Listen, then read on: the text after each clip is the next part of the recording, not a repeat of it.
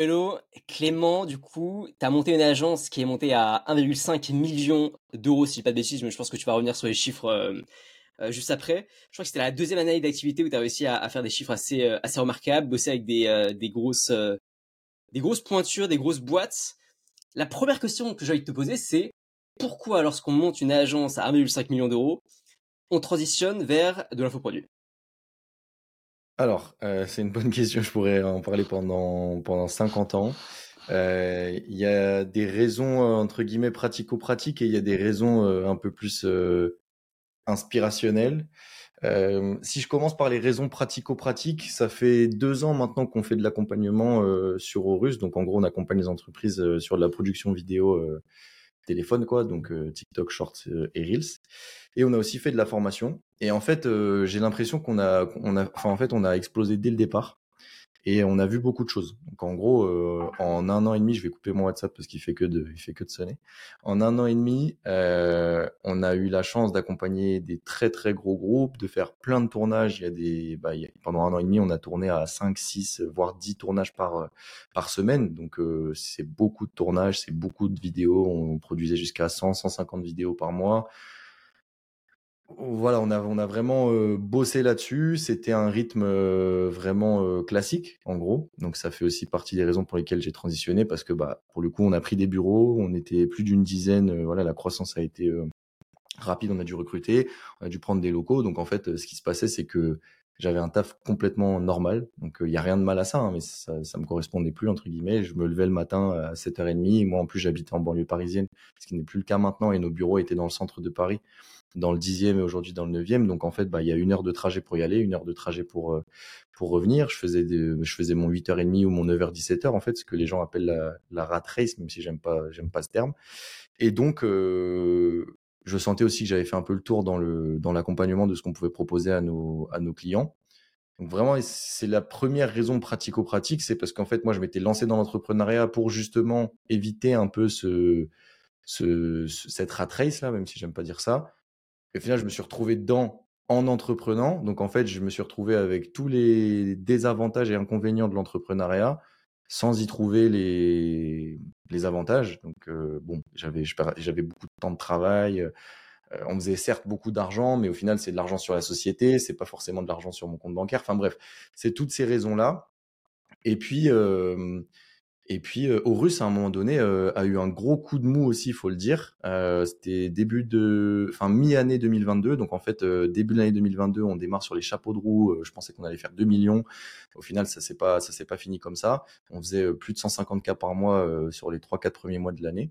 Et puis bah en fait, comme toutes les agences, et moi pour avoir discuté avec pas mal de fondateurs d'agences, bah, il y a eu une contraction du marché, ce qui fait que les gens ont dépensé beaucoup moins de, de budget, enfin les entreprises, et ce qui coupe en premier, c'est les budgets communication. Donc nous, on s'est retrouvé à être, euh, bah, voilà, il y a des, il y a des budgets qui nous ont été coupés, et euh, c'est des gros budgets, hein, des budgets à 100, 150 k, 200 k sur l'année, donc ça commence à piquer, et tu revois tes exigences à la baisse entre guillemets. Donc la combinaison de ces deux trucs-là m'a poussé à réfléchir à ce que je faisais, poussé à réfléchir à pourquoi j'entreprenais réellement, quelle était la vie que je voulais avoir. Est-ce que c'était monter un empire, une agence et la revendre 15 millions dans 5 ans? Est-ce que c'était euh, profiter de ma vie et pouvoir organiser mon temps comme je voulais? Enfin bref, j'ai réfléchi à ça. Et euh, suite à ça, euh, je me suis dit, bon, déjà le métier d'agence, je le ferai pas très très longtemps, donc il va falloir que je trouve autre chose. Et les raisons, du coup, un peu plus inspirationnelles qui expliquent la deuxième partie de ma décision, c'est ben moi, du coup, j'ai fait du contenu. Ça fait trois ans maintenant que je fais du contenu, donc euh, quasiment quotidiennement, je partage des conseils, des astuces, des techniques, et je partage aussi ma vie sur les réseaux sociaux. Et donc, euh, j'ai eu la chance de, d'avoir des gens qui me suivent et d'avoir une, une communauté assez conséquente. Et ces gens-là me posaient énormément de questions sur mon métier, sur le métier d'agence, qu'est-ce que je faisais, comment je gagnais ma vie, parce que j'affichais les chiffres, justement, tu vois, on parlait de chiffres tout à l'heure, donc j'affichais les chiffres. Et les gens, ça les intriguait. Et donc, j'ai eu énormément de questions sur euh, comment on monte une agence, est-ce que tu peux me coacher, est-ce que tu n'as pas une formation et tout? Et donc la conjoncture des deux a fait que je me suis dit attends pourquoi je créerais pas simplement une formation? Ça me permettrait de rentrer un peu dans ce monde de l'infoprenariat et de m'acheter cette liberté géographique, temporelle, etc. Sortir un peu de l'opérationnel d'agence et en même temps bah, faire tout ce que j'ai toujours kiffé faire, transmettre des connaissances, transmettre des compétences, être pédagogue à travers des vidéos. Sauf que cette fois-ci, bah, j'allais être rémunéré pour le faire sous forme de l'achat de la formation. Donc voilà un peu les, explications très honnêtes de pourquoi j'ai transitionné. Ah, c'est hyper intéressant. J'ai, euh, t'as dit pas mal de choses. J'aimerais bien faire, euh, j'aimerais rebondir sur pas mal de points. Juste si on revient sur ce, euh, sur, ce, sur ce pivot. À partir de quand est-ce que tu l'as eu J'imagine? Du coup, c'était pendant pendant le moment de mou. Est-ce que c'était un moment de mou uniquement économique ou est-ce que c'était, euh, t'as parlé de remise en question, de, euh, de, euh, de, de, sens de la vie? Je pense qu'il y a eu quand même un, une réflexion assez philosophique. je pense que t'as dû, ça a dû, ça a dû vachement t'occuper occuper des esprits du moins. Euh... Et est-ce que est-ce que t'es passé par un moment où tu t'es dit putain mais euh, enfin une surcharge de stress, une grosse remise en question, est-ce que c'est ça réellement qui t'a fait piloter Et est-ce que le déclencheur ça a été un déclencheur économique ou c'était plus un, déclencheur psychologique? Non, non, c'était 100% psychologique. En fait, il y a un moment donné où je me suis posé, tu sais, quand t'es quand es là-dedans, euh, t'es dans une aventure où c'est t'es toujours en pleine croissance. Vous l'avez connu aussi. En fait, t'es la tête dans le guidon, tu regardes pas, t'arrives pas à prendre de la hauteur sur ce que tu fais et sur ta vie. Et donc, en fait, il y a un moment donné où euh, on a eu un petit coup de mou économique. Donc, ça a été le premier déclencheur. Mais ce coup de mou économique, il m'a pas du tout de, enfin, il m'a pas du tout euh, fait penser à arrêter l'agence. C'est pas du tout ça qui m'a fait penser. C'est comme tout. Enfin, c'est un cycle. Il y a des cycles et surtout dans le monde des agences. Bah, c'est pas grave. Je veux dire, on, ça nous coupait trois, quatre euh, contrats. Bah, on allait faire le nécessaire. On allait rebondir après. Donc, c'est pas ça, mais plutôt ça a déclenché la possibilité que je prenne du recul. Tu vois, vu que j'avais plus de temps, que j'étais moins dans l'opérationnel, bah, ça m'a j'ai eu le temps de me poser, de réfléchir à ce que je faisais. On a même lancé un podcast, etc. pour rigoler parce qu'on avait un peu plus de temps. On est parti voyager aussi. On a été faire un tour à Dubaï pour rencontrer des gens, etc. Bref, en gros, on a réussi à prendre du temps et à prendre du recul. Et en fait, c'est suite à ça que je me suis dit, mais attends, putain, mais qu'est-ce que tu fais là? Est-ce que c'est vraiment la vie que tu as envie d'avoir? Est-ce que tu as vraiment envie d'être au bureau en train de gérer tes équipes, qu'on était une petite douzaine à l'époque, et que ça soit une petite cinquantaine dans deux ans, euh, en faisant des 8-17 en banlieue parisienne? Bref, tu vois, ça m'a donné l'opportunité de réfléchir, de sortir un peu de ce que je faisais euh, au jour le jour, et puis euh, de là est née cette réflexion. Aujourd'hui, c'est quoi tes activités? As, Du coup, tu as Horus, tu as la vente d'infoproduits et tu as le compte TikTok qui te permet de faire de, de, de distribuer la, vente de, de, formation et sans doute un peu de promotion aussi. Ouais, c'est ça. Bah, du coup, on a toujours Horus qui tourne toujours. Alors, on n'est plus du tout à des niveaux, on n'est plus du tout à 150, 200 000 euros de chiffre d'affaires aujourd'hui, mais c'est plutôt volontaire aussi. Et, je pense, Clem, qu'on pourrait expliquer, je te coupe juste deux secondes sur Horus, le nouveau modèle qu'on essaye de mettre en place, qui, je pense, peut vachement intéresser les gens. Tu sais, où on essaye d'un peu de, de faire du partenariat plus que nous de la gestion et nous amener le côté, euh, tu vois, on va dire, euh, Marc Ombrel, euh, qui, qui, est, qui est hyper intéressant. On a déjà parlé, tu sais, sur la chaîne, Luc, et je pense que revenir là-dessus après, ce sera intéressant. Mais je te laisse finir euh, cette bah, si tu veux. Carrément, et du, coup, micro parenthèse, juste, je précise du coup, euh, Alexandre est investisseur, ou du moins il est associé avec, avec Clément. Ouais. c'est un peu. Euh, les gens ils savent pas, c'est vrai ça. Un peu clair, ouais. Ouais, ouais, ouais, très clair, oui, bien sûr. Donc, moi, je suis au bord d'Orus euh, minoritaire, mais depuis le, le tout début, depuis euh, le, le, le, lancement. Et, euh, et, ouais, donc on reviendra tout à l'heure sur le modèle, mais je pense que ça peut vraiment intéresser les gens, ce, petit pivot un peu holding compagnie qu'on a pu euh, a pu monter. Voilà, je te laisse euh, terminer. Ouais. Euh, donc du coup, il y a Horus. Euh, Horus a encore quelques prestations qui permettent de payer, par exemple, les bureaux qu'on a dans le 9e, qui permettent de, de payer les différents salaires qu'on a. On a encore, euh, on a encore 4-5 personnes euh, en CDI aujourd'hui. Donc voilà, c'est des prestations qui ne cherchent pas la, la, croissance, mais qui sont, qui nous permettent d'avoir une boîte rentable, quoi. Donc il y a toujours ça sur Horus et puis toujours de d'accompagner les clients quand il y a des besoins chez les clients, mais on va pas chercher à faire de l'hyper croissance sur Horus, c'est plus le c'est plus le principe. Tu vois, on a vraiment une équipe euh, cœur qui s'occupe des projets et puis il y a pas de il y a plus de commercial. Typiquement, on a on a euh, on a enlevé le commercial de l'équipe. Enfin bref, c'est pour te dire euh, ça, Horus c'est vraiment tranquille, on a levé le pied. Mais ça reste quand même euh, des activités. Bah, des fois, j'ai des tournages. Là, typiquement, j'en ai un la semaine prochaine. Ça m'arrive d'en avoir de temps en temps pour Horus. Donc, il y a cette partie-là. Et puis il y a la partie charbon du coup, qui euh, là pour le coup je suis aussi associé avec un autre associé d'Horus parce qu'on est quatre associés chez Horus qui s'appelle Benoît. Et là on n'est que deux associés sur le charbon, Benoît et moi. Et donc ça, ça prend 90% de mon temps. C'est euh, comment on crée le, la meilleure euh, la meilleure formation, le meilleur accompagnement possible pour pour les personnes qui veulent monter leur leur agence de prestation de services. Donc là on est vraiment à, fond là-dedans. Ça, comme je te dis, ça prend 90% de mon temps. Et euh, le troisième, euh, la troisième activité, mais celle-là, je la catégoriserai pas comme une activité économique ou financière, malgré le fait que ça me rapporte pas mal d'argent. Euh, c'est la création de contenu. Donc là, c'est, je me fais un peu plus plaisir, tu vois. Je parle de ce que je fais. Alors Du coup, oui, je promouvois le charbon de temps en temps, même si j'essaye de le faire de manière assez subtile pour pas que ça saoule les gens. Je fais du contenu, donc euh, certes, je suis rémunéré pour. Comme je te disais, j'ai une assez grosse communauté, du coup, ça rapporte de l'argent. Mais, euh, mais voilà, c'est ma, c'est ma troisième, euh, c'est ma troisième activité. Et typiquement aussi pour te dire à quel point je concentre 90% de mon, enfin, de mon énergie et de mon temps sur le charbon. Avant, j'avais beaucoup de partenariats. Donc, tu sais, c'est les marques, bah, c'est des vidéos sponsorisées, quoi. Hein. donc, les marques te payent pour, pour promouvoir leurs produits à travers tes, tes réseaux. Aujourd'hui, j'en ai plus. Euh, je refuse tous les partenariats. J'ai coupé mes derniers partenariats euh, fin décembre. Aujourd'hui, je suis encore, euh, je suis ambassadeur France de LinkedIn. Donc ça, c'est le seul partenariat que j'ai gardé. Ou de temps en temps, j'interviens pour des vidéos LinkedIn, mais c'est parce que ça aussi. Enfin, j'adore les clients chez LinkedIn. je m'entends super bien avec eux. et puis c'est LinkedIn. Je pense qu'il y, a un, truc, tu vois. Enfin, sur le CV, quand tu dis je suis ambassadeur France de LinkedIn sur les réseaux sociaux, c'est, quelque chose à garder. Donc ça, je le ça, je le garde, mais le reste, j'ai tout coupé pour me concentrer à 100% sur, euh, sur le charbon. Donc voilà pour, euh, mes activités. Puis après, on pourra en parler en détail de ce qu'on fait sur Horus euh, en termes de transition, parce que c'est vrai que c'est intéressant. Alors, justement, juste avant de parler de la transition, c'est une question qui peut paraître naïve, mais du coup, pourquoi est-ce que tu n'as pas voulu souhaiter revendre totalement tes parts de l'agence, sachant que tu es en train de, de toi transitionner vers autre chose, le modèle agence ne te, euh, ouais. c'était plutôt ton, trop ton truc. Donc. Ouais, tu as, pensé déjà ou pas? Est-ce que tu as, eu des propositions aussi? Ouais, bah oui, bah Alex, il est au courant de tout ça. Enfin, Alex, toi, tu es au courant d'une. Après, il y en a eu deux autres, mais euh, du coup, on n'a même pas été jusqu'à Alex parce que c'était pas, c'était pas pertinent. Ouais. Je, bah, on, a, on a eu une grosse, pour le, pour le coup, on a eu une vraiment proposition assez sérieuse, assez grosse. On s'était retrouvés entre associés, on avait étudié tout le truc et tout ça. Et euh, la proposition, la proposition était pas mal, mais à l'époque, au moment où elle nous est faite, très honnêtement, l'agence marche tellement bien que on s'est quand même posé beaucoup de questions. Euh, on a décidé de ne pas aller au bout, euh, mais, mais c'était une belle. je me suis, je, serais pas capable, il faudrait que j'aille chercher les chiffres exacts, mais, mais c'était quand même moi, une belle. Moi, je les ai, moi, je les ai, je peux te les donner les chiffres si tu veux. En gros, on a eu trois propositions de rachat. Et ce qu'il faut savoir chez Horus, c'est qu'en gros, les propositions de rachat, elles m'arrivent à moi parce que je suis CEO de la boîte. Et ensuite, j'en parle à Steve, qui est CEO. Steve, euh, on en parle à Benoît. Bref, c'est assez granulaire en fait. Et dernière étape, c'est Alex qui s'occupe plutôt des, des, dossiers comme ça euh, d'invest dans sa carrière euh, en général et bah si on voit que c'est sérieux et qu'on a des vraies propositions, on appelle Alex, on lui dit frérot, il faut que tu faut que tu viennes là, on a besoin de toi, tu vois. Mais donc il y en a une qui a été jusqu'à Alex, les deux autres n'ont pas été jusqu'à Alex parce qu'au final on s'y retrouvait pas dès le départ. Mais en gros ça faut te dire que c'est et du coup le contexte va t'expliquer pourquoi on n'a pas acheté, enfin pourquoi on n'a pas vendu.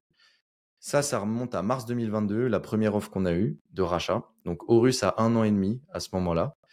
Et euh, il y a un mec, donc une grosse agence qui arrive et nous, on faisait 150, 154 chiffres d'affaires euh, au mois à ce moment-là. Donc en gros, euh, on se dit, on va faire 2 M sur l'année, tu vois. Le mec arrive, il nous dit, on veut vous racheter, projet sympa, etc.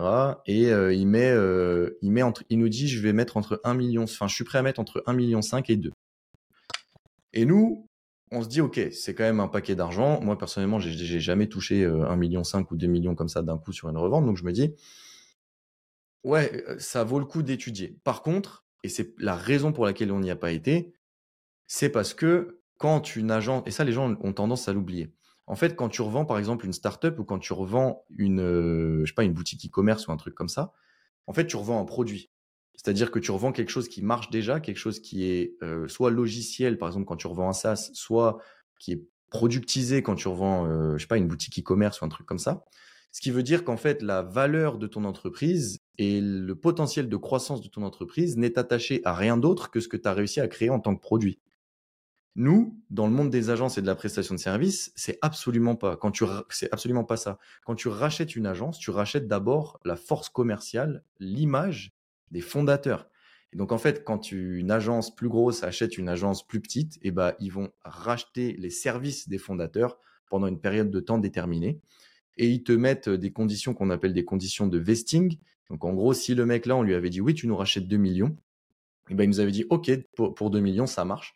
Par contre, je vous signe en CDI dans mon agence, donc je rachète les parts en majoritaire d'Orus. Je vous signe en CDI en tant que dirigeant, enfin directeur euh, de l'agence Horus pour développer le pôle euh, réseaux sociaux de, de sa grosse agence.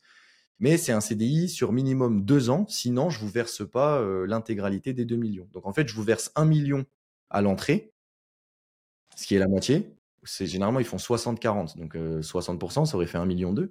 1 million 2. Et si vous restez deux ans en CDI et que vous atteignez vos objectifs, là, je vous verse la fin du vesting de 40%, donc le, 800 000 qui est resté. Donc en fait, tu te fais un peu, tu te fais un peu exploiter et surtout tu travailles pendant deux ans comme un chien avec des objectifs qui sont quasiment inatteignables pour, euh, in fine, un autre mec quoi, qui détient la plus grosse agence. Donc à ce moment-là, et même encore aujourd'hui, tu vois, euh, si je revenais en arrière, je le ferais pas parce que bah, je, serais coincé en CDI à bosser pour quelqu'un d'autre là. Donc euh, ce qui est typiquement ce que je voulais fuir. Voilà la raison pour laquelle on n'a pas vendu les gens se rendent pas compte de manière générale, et je pense que c'est hyper important d'en discuter typiquement là dans le podcast, parce que les gens se rendent pas compte de quand tu vends une boîte, à quel point les articles que tu vois euh, en ligne sont hyper éloignés de la réalité. Et, c'est pareil dans les startups. Hein. Dans les startups, certes, les mecs rachètent un produit machin, mais en règle générale, le fondateur a les mêmes, les mêmes conditions de vesting, voire pire parfois, parce que en startup, tu vends toujours avec des multiples un peu déconnants.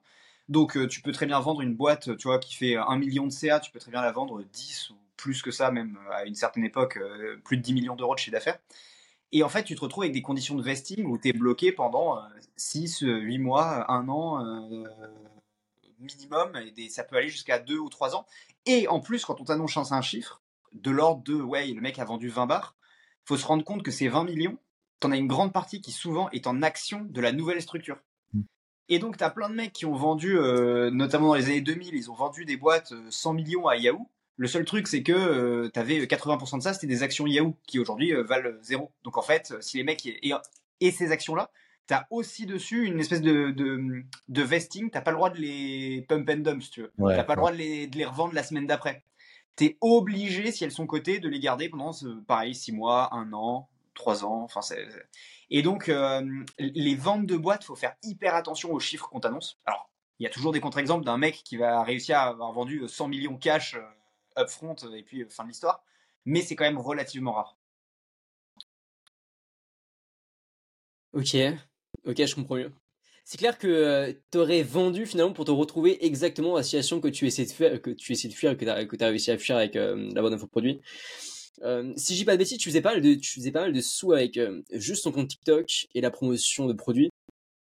Est-ce qu'à un moment tu t'es dit, vas-y, euh, j'en ai marre, j'arrête tout, je pars au bout du monde et je fais juste des vidéos, de TikTok, je fais 10 000 euros, 15 000 euros par mois grâce à ça, et puis ciao. Pourquoi est-ce que tu t'es dit, je vais te dans un marché qui est à l'époque et qui est d'ailleurs toujours ultra saturé et où tu t'es dit, ok, je vais quand même essayer d'apporter ma pierre à l'édifice et je vais essayer de, de pénétrer et de, euh, bah, de dominer ce marché puisque je pense que ça va être, ça va être ton objectif aussi. Ouais, ça c'est une bonne question. Euh. En fait, j'adore euh, créer du contenu, mais je j'aime pas me suffire à ça. Tu vois, j'aime bien ça, c'est personnellement et ça n'a, en vrai, ça n'a pas de sens. Tu vois, je pourrais pas t'expliquer d'où ça vient et pourquoi c'est comme ça. Mais euh, je sais pas, j'ai envie de faire quelque chose qui me fait vibrer. Et euh, faire des vidéos, c'est super. Hein. Moi, j'adore. Je prends vraiment, ça, ça me fait kiffer. Mais justement, c'est parce que j'ai pas envie que ça devienne un métier et que j'ai pas envie que ça devienne, euh, bah, du coup, que ça, ça transitionne d'une passion à un métier, que euh, je me suis pas mis à 100% là-dedans. Je pense que si, tu vois, avec des si on refait le monde, mais si je m'étais mis à 100% là-dedans, je serais encore plus suivi, j'aurais fait encore plus de trucs. Enfin bref, tu vois, je serais encore plus connu, machin, un truc.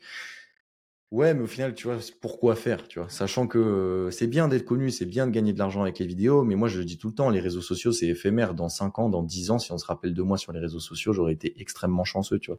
C'est possible que, que dans 5 ans, personne se rappelle de moi et, je pense que c'est fort probable. Donc il faut aussi euh, être aligné avec le fait que les réseaux c'est éphémère et que c'est pas euh, quelque chose qui va qui va te permettre de vivre pendant toute ta vie, tu vois. La preuve, tous les influenceurs ont des cycles, hein. les mecs qui prenaient des des millions, là, les influenceurs de télé-réalité, ils ont pris des millions pendant des années. Aujourd'hui, tout le monde leur crache dessus. Alors, certes, c'est le cas, euh, c'est le cas extrême, mais c'est un peu le cas de tous les influenceurs, sauf certains très très gros, genre Squeezie, etc. Mais j'en suis pas du tout là. Donc, l'influence, euh, le monde de la création de contenu, c'est bien, ça rapporte des sous, mais c'est éphémère et surtout, euh, c'est, c'est pas, pour moi, c'est pas un, c'est pas quelque chose que j'ai envie de faire, tu vois. C'est pas, euh, moi, je préfère construire, euh, vivre une aventure, euh, construire, créer de la valeur. alors, t'en crées quand tu crées du contenu, mais c'est, je sais pas, c'est moins tangible, c'est plus, c'est plus éphémère. Donc, je pense que, je pense que c'est ça. Après, c'est vrai que des fois, tu y réfléchis. Hein. Il y a des fois, moi, bah, pareil, encore une fois, début, ouais, fin 2021, début 2022, sur des mois, je prenais 50K, 50K en, en post sponsorisé, tu vois. C'est monstrueux. mais c'était des, des posts crypto, c'était l'époque du bull market, ça, du coup. Bah, il y a eu plein. Alors, pendant les cryptos, c'était n'importe quoi. Crypto NFT, j'ai refusé plein de projets.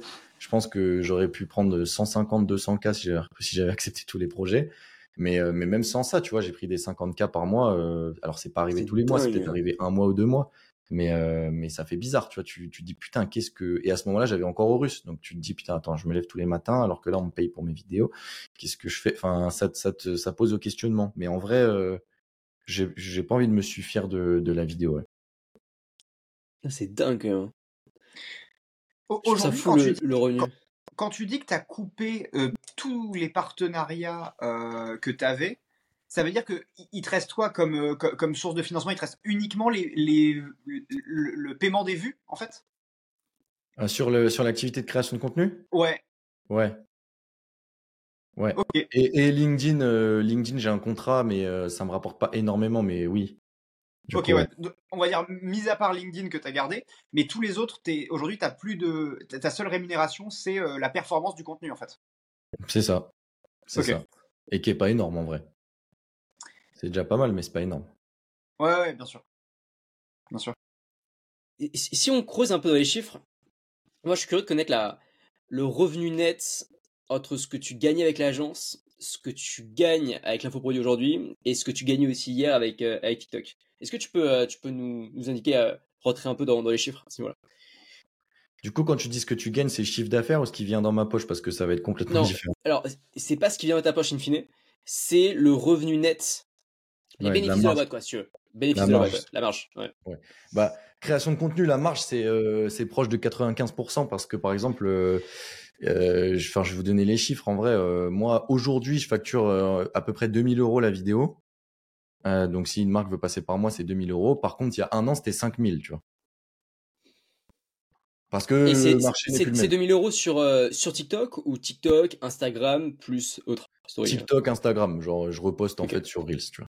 Et, c'est hyper important, ça, juste, je, te coupe aussi, mais de, de, laisser parfaitement comprendre aux gens que le marché a changé. C'est-à-dire qu'il y a encore des gens qui ont des attentes euh, qui ont des attentes euh, délirantes. Tu vois, ils se disent ouais, mais je fais euh, bah, pareil, disons 5000 par poste. Sauf qu'on se rend compte que certains des meilleurs créateurs de contenu, dont Clément fait partie sur, sur TikTok, en tout cas en francophonie, dans, dans, dans la niche en question, même, même toi, tu as vu une baisse de tes revenus, tu vois. Et, et ça, je pense qu'il y a plein de gens qui rêvent encore d'un monde qui, au, moment où on se parle, existe plus. Et je pense pendant au moins les 12 mois qui viennent, va avoir du mal à exister, quoi. Ouais, parce que c'est c'est le contre-coup de la crise euh, de l'année dernière là et euh, malheureusement les marques comme je disais en fait elles ont des budgets pour fonctionner et les ce qui leur reste euh, d'habitude ils le dépensent dans la com quand tout va bien sauf que quand ça va mal ils coupent la com en premier donc les influenceurs et les créateurs de contenu ils passent aussi c'est des dépenses qui sont secondaires pour les entreprises et donc on nous on, on perçoit ça directement, tu vois. Donc, euh, donc ouais, euh, sur, euh, sur TikTok, enfin sur les réseaux sociaux, c'était ça. C'était 95% de marge parce que moi, je payais simplement mon monteur. Donc, je sais pas, je facturais une vidéo 2000 euros aujourd'hui. Moi, mon monteur, je vais le payer maximum 50 euros pour, pour qu'il monte la petite capsule d'une minute. Donc, je fais le calcul, tu es, à 98%, quoi, de marge. Enfin, peut-être pas, mais 95%. Euh, ça, j'ai réussi, euh, comme je te disais, à prendre ouais, 50K euh, grand max sur un ou deux mois. Et puis en moyenne, je pense que j'étais autour des 15, ouais, 10, entre 10 et 15K quand ça allait bien sur les, sur, sur, si tu lisses, tu fais une moyenne lissée. Donc ça, c'était quasiment 100% de marge. Et, juste sur ça, du coup, je reste bloqué. Comment ça se passait? Est-ce que c'est toi qui prospectais les, marques? Est-ce que c'était les marques qui venaient à toi? Est-ce que euh, tu leur envoyais euh, directement la, fiche avec, euh, avec tes datas, avec le prix et compagnie? Est-ce qu'il y avait une période de négociation? Comment ça, comment ça marchait?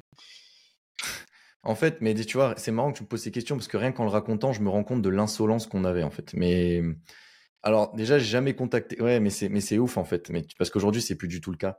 Mais en fait, à l'époque, je faisais tellement de visibilité et mon profil était tellement intéressant pour les marques que déjà j'ai prospecté, j'ai jamais prospecté de ma vie. Donc en gros, mes boîtes mail, c'est comme tu disais Alex la dernière fois quand tu étais à la maison, nos boîtes mail, elles étaient remplies tous les jours, on avait 4-5 demandes de collab.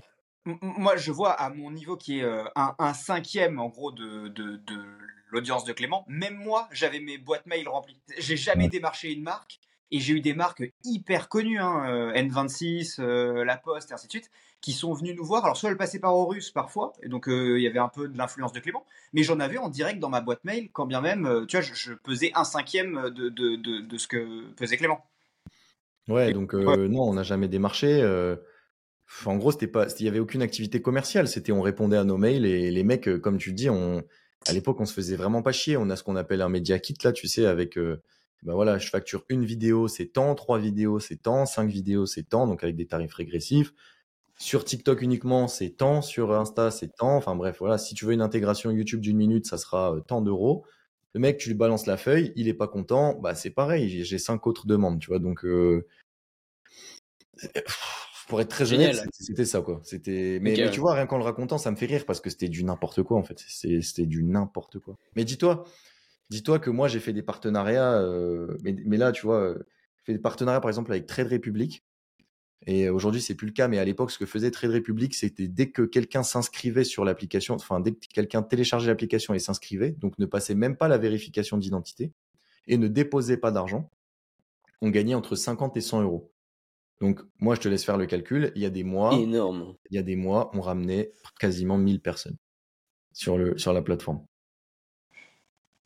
Donc fais le calcul. Genre, on a fait des factures et je, je faisais le partenariat avec, euh, avec un pote à moi qui s'appelle Hugues, qui est très connu aussi, la French Startupper. Et, euh, c'était ouais, et c'était aberrant les factures qu'on envoyait à Trade Republic. Et ils étaient contents de nous payer ça parce qu'en fait, euh, c'était hyper rentable pour eux. Tu vois, un client en banque, ça vaut beaucoup d'argent. Nous, on le ramenait pour, pour 50 euros ou 100 euros. Les mecs, ils étaient, ils étaient trop contents. Et, c'était, en fait, c'était un autre monde. Chez, moi, je faisais des factures de 15, 20 k à Trade Republic par mois, euh, sans broncher tous les mois comme ça, juste en mettant des stories et, un lien en bio. Quoi. C'était, c'était, insolent. C'était vraiment insolent à l'époque. Hyper intéressant. Ouais. Du coup, ça, c'est 95% de marge sur ton activité, enfin l'activité que tu avais avant de création de contenu avec la promotion. L'agence, alors l'agent, je me suis jamais versé de salaire, donc typiquement, j'ai jamais rien tiré de monétaire sur mon compte bancaire à moi avec l'agence, mais c'est pour une question de fiscalité, parce que j'ai une holding qui détient les parts d'Horus, donc ça n'avait pas de sens de, me verser un, salaire, surtout que ça nous coûtait beaucoup en charge si je me, si je me versais un salaire. Donc euh, Horus, je vais pouvoir te donner les marges de l'entreprise. Euh, en fait, ça dépend. Euh, sur l'année 1, on a fait un EBITDA qui était pas ouf parce que c'était un choix. En gros, on voulait être le plus proche de l'équilibre pour pas payer d'impôts. Donc on a dû faire, je crois, on a dû faire 15% ou 20% d'EBITDA la première année.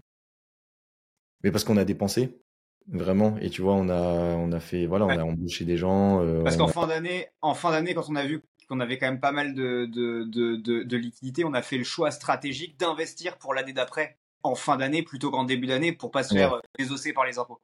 Voilà.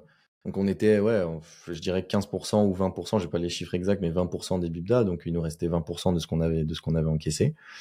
Euh, donc c'était une activité qui était sympa. Sur la première année, on fait 400, 400 000 euros de chiffre d'affaires, un truc comme ça, sur la toute première année d'activité. Euh, donc c'était pas mal.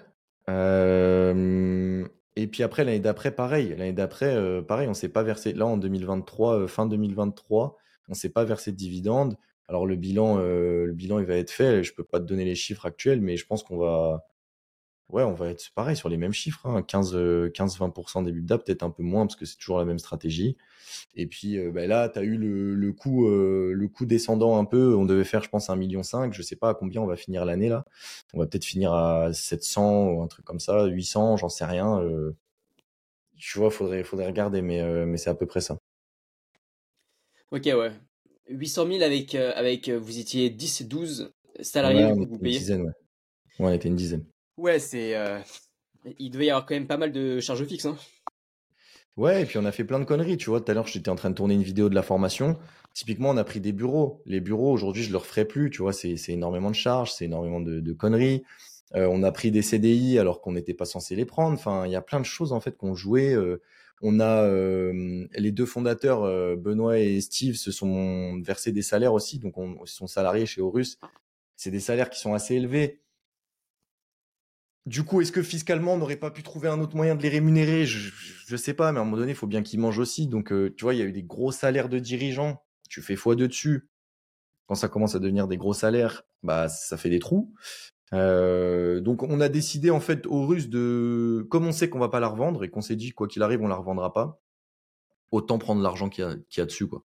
Tu vois c'est un peu un peu la méthode qu'on a.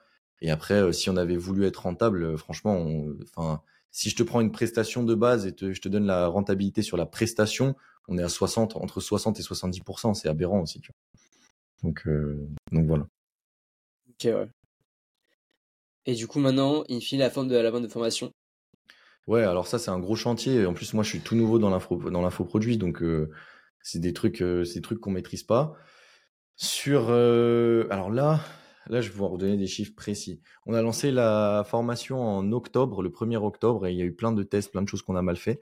Mais je crois qu'on a fait 100, 150 000 euros de chiffre d'affaires, je crois, un truc comme ça ou un peu moins, genre 140 ou 135, enfin, ces alentours-là. Depuis octobre, c'est ça? En tout depuis octobre, oui. Ok, ouais, ça va. En tout depuis octobre, donc après, il faudrait recalculer par mois, mais ça fait, ouais, il y a des mois, on a fait 45, comme des mois, on a fait 15, des mois, on a fait 20. ce mois-ci, mois de janvier, on a fait 30 000 en facturé. Mois de février, je pense qu'on va faire 50 000. Euh, voilà, et puis après, la rentabilité, sur les premiers mois, on n'était pas ouf, parce qu'on a fait plein de conneries, donc je pense qu'on était euh, ouais, aux alentours de 30% de renta. Pour un infoproduit, c'est pas ouf du tout. Là, euh, sur le mois de février, on va être, euh, on va être à 70% de rentabilité, je pense, sur les 50 qui vont rentrer.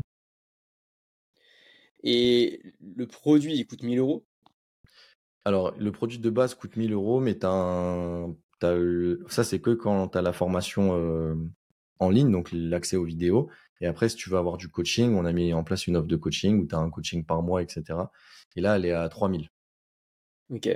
okay. Est-ce que vous avez, euh, vous, avez mis vous avez mis en place de l'animation à l'intérieur, c'est-à-dire euh, des upsells, un abonnement, un accès à, à une communauté avec un abonnement mensuel, genre de choses ou, pas? Non, on a pensé à le faire, euh, mais au final, on ne l'a pas fait. Mais on a pensé à le faire. On a pensé à faire un abonnement genre à 30 euros pour avoir accès, euh, accès à une communauté. Mais par contre, finalement, on a fini par dire on donne accès à la communauté gratuitement. Donc c'est une communauté Discord et euh, bah, il y a tous les apprenants du charbon dedans. Enfin, en tout cas, ceux qui veulent y être. Il y a des lives qui sont organisés toutes les semaines et tout, mais, euh, mais c'est pas, c'est pas payant. Et du coup, maintenant, avec du, le, le recul que tu as, sachant que la de formation, c'est quand même assez récent, euh, c'est quoi l'activité euh, dans laquelle, dans laquelle tu as eu le plus de kiff, le plus de plaisir? Franchement, c'est la, formation. Formation. C'est ouais, c'est la première fois que j'ai un truc à moi que je travaille pas sur le projet des autres parce que bah, mine de rien, la création de contenu euh, et l'agence, bah en fait, tu as des marques qui te donnent de l'argent et toi tu dois répondre à un brief de la marque et tu dois travailler pour la marque. Donc tu es payé, tu es bien payé, mais tu travailles pas pour toi. T'as pas ton propre produit. Là, euh, là, ça me fait kiffer. Euh, c'est trop bien, tu vois. T'as as un sentiment d'aider les gens. En plus, la formation, elle commence à avoir. Là, elle a trois mois et demi la formation, donc euh, il commence à avoir des gens qui ont des résultats. Nous, on avait, c'est un programme sur trois mois, donc en fait, le but c'est que sur trois mois, les gens ils commencent à avoir des résultats. Là, c'est trop bien. Genre, il y a un mec là, je peux même vous montrer les messages WhatsApp. Il y a un mec, il a, il a suivi le charbon et il avait lancé son agence avant le charbon, donc il y a quelques mois. Il, plafonnait à 3000 euros par, par mois avec son agence. Ils vendent, de, ils vendent l'UGC en fait pour des marques e-commerce. Et là, il m'a envoyé euh, des messages et le mec, il facture. Là, il a facturé 42 000 euros sur le mois, tu vois, avec le charbon. Et donc, il envoie un message. Euh, il envoie un message. Je sais pas si vous le verrez, mais il y a marqué. Euh... Enfin, je sais pas si ça va faire le focus par contre. Je vais regarder. On le verra sans doute sur, euh, sur ta caméra, mais ici, le rouge, il est bof. Attends, je vais, je vais enlever le focus, je vais vous montrer parce que comme ça, au moins, vous voyez. on fait de l'authentique. Je vais cacher son numéro par contre. Attends. Ah, ouais, ah c'est bon, ouais. ouais. T'es chaud de nous faire une vidéo UGC de laquelle tu as. Ah, pardon, ouais, pardon je suis. C'est officiel 42 000 euros sur le mois. Ouais, très chaud. Tu vois, incroyable. Il envoie les devis signés et tout. Donc ça, fait... ça fait plaisir, tu vois, en termes de pédagogie, en termes de de ce que tu apportes aux gens c'est stratosphérique par rapport à ce que j'avais déjà fait dans ma carrière, tu vois. Et puis, c'est toi, tu fais ce que tu veux. C'est-à-dire que si j'ai envie de changer le prix, je change le prix. Si j'ai envie de faire ça, je change ça. Si j'ai envie de faire un événement, je fais un événement. Si j'ai envie d'aller à la plage aujourd'hui parce qu'il fait beau, je vais à la plage parce qu'il fait beau. Enfin, c'est, c'est, moi, je, je gagne moins d'argent à l'heure actuelle, même si je pense que dans quelques mois, je vais gagner beaucoup plus d'argent que tout ce que j'ai gagné. Mais euh, enfin, je veux dire, euh, je là, tu vois, je suis tranquille, je suis en podcast en plein vendredi après-midi et je peux te dire que quand on avait euh, Horus en pleine activité, euh, j'étais injoignable toute la journée de 8h à 18h. C'était infaisable. Donc non, c'est je suis bien plus heureux avec ça et je pense que je vais gagner énormément d'argent avec ça, c'est c'est certain parce qu'on a fait les choses bien, tu vois. Ce qui est marrant, et je pense que ce qui, est, ce qui peut être intéressant d'expliquer, c'est, tu vois, les gens, quand, euh, admettons que dans, dans, deux mois, tu sortes une vidéo et t'expliques que tu as fait euh, 150 000 euh, dans ta poche net euh, par mois, tu vois, partons tu vois, au, plus haut. Les gens vont se dire, en deux mois, il a sorti une, une, formation et le mec est devenu hyper riche. Mais en fait, ce qu'ils voient pas, et je pense que ce qui est, ce qui est un, peut-être faut rappeler la timeline entre ta première vidéo postée sur TikTok et ce qui se passe maintenant, tu vois, les gens ils se rendent pas compte qu'il y a euh, 3-4 ans et qu'en fait euh, bah, ce genre de truc, ce genre de, succès, euh, tu vois, en une nuit, c'est euh, un process de 3, 4, 5 ans peut-être, tu vois, entre ce que tu avais commencé à faire avant, les premières boîtes que tu avais lancées, où tu t'étais confronté au marché, où tu avais appris et ainsi de suite. Et enfin, je veux bien que tu reviennes là-dessus en, quelques minutes, tu vois, mais, mais de dire ton, ton parcours, c'est pas, c'est pas une formation et deux mois de travail, quoi. Ouais, ouais, c'est clair. Il y a une, euh, les Américains, ils disent, euh, ils disent tous, euh, there's no overnight success. Tu vois, il y a ouais. pas de, ça existe pas, tu vois. Et, euh, et c'est très vrai, euh, parce qu'en fait, si tu regardes toute ma carrière, le, la création de la formation, c'est parfaitement aligné avec ce que j'ai fait, tu vois. Genre, je me suis toujours dit, moi, que je vendrais pas d'infoproduits, d'ailleurs, tu vois. Et je disais, non, c'est nul et tout, etc. Tout simplement parce qu'à ce moment-là, j'avais pas eu l'opportunité ou j'avais pas la légitimité de le faire. Mais, euh, mais oui, c'est, c'est, ça remonte à fin 2020, ma première vidéo TikTok. Donc, euh, en gros, ce que j'ai fait, parce qu'en fait, ce qu'il faut savoir, c'est que j'ai habité aux États-Unis pendant quatre ans. Et là-bas, euh, bah, j'ai découvert TikTok un peu avant tout le monde. Et puis surtout, j'ai été un peu piqué par l'entrepreneuriat. Donc après, j'ai monté une première boîte qui s'appelait Hackebox et qui était, qui était pas mal. On faisait 50 000 euros de chiffre d'affaires par mois jusqu'à ce c'était un e-commerce, jusqu'à ce qu'on se fasse euh, exploser par, euh, par un bad buzz avec euh, une campagne d'influence qu'on a faite. Donc on a à l'époque on n'était pas on n'était pas du tout armé pour pour dealer avec ce genre de de choses. Donc on a décidé de fermer la boîte, on s'est embrouillé entre associés. Enfin bref, ça c'est une grosse parenthèse, mais c'était ma première expérience entrepreneuriale. Et c'est suite à ça que je me suis dit putain, j'ai des trucs à raconter sur euh, sur TikTok euh, par mon passage aux États-Unis, mais aussi parce que j'ai fait avec ma première entreprise. Allez, let's go, je prends mon téléphone. Et à l'époque, on était 5-6 dans le dans la niche business marketing quoi. Et ça a explosé directement. Et ben, du coup, suite à ça, beaucoup de marques m'ont contacté pour bosser avec moi. Donc, j'ai commencé à bosser avec des marques en tant qu'influenceur, même si j'aime pas ce mot encore une fois.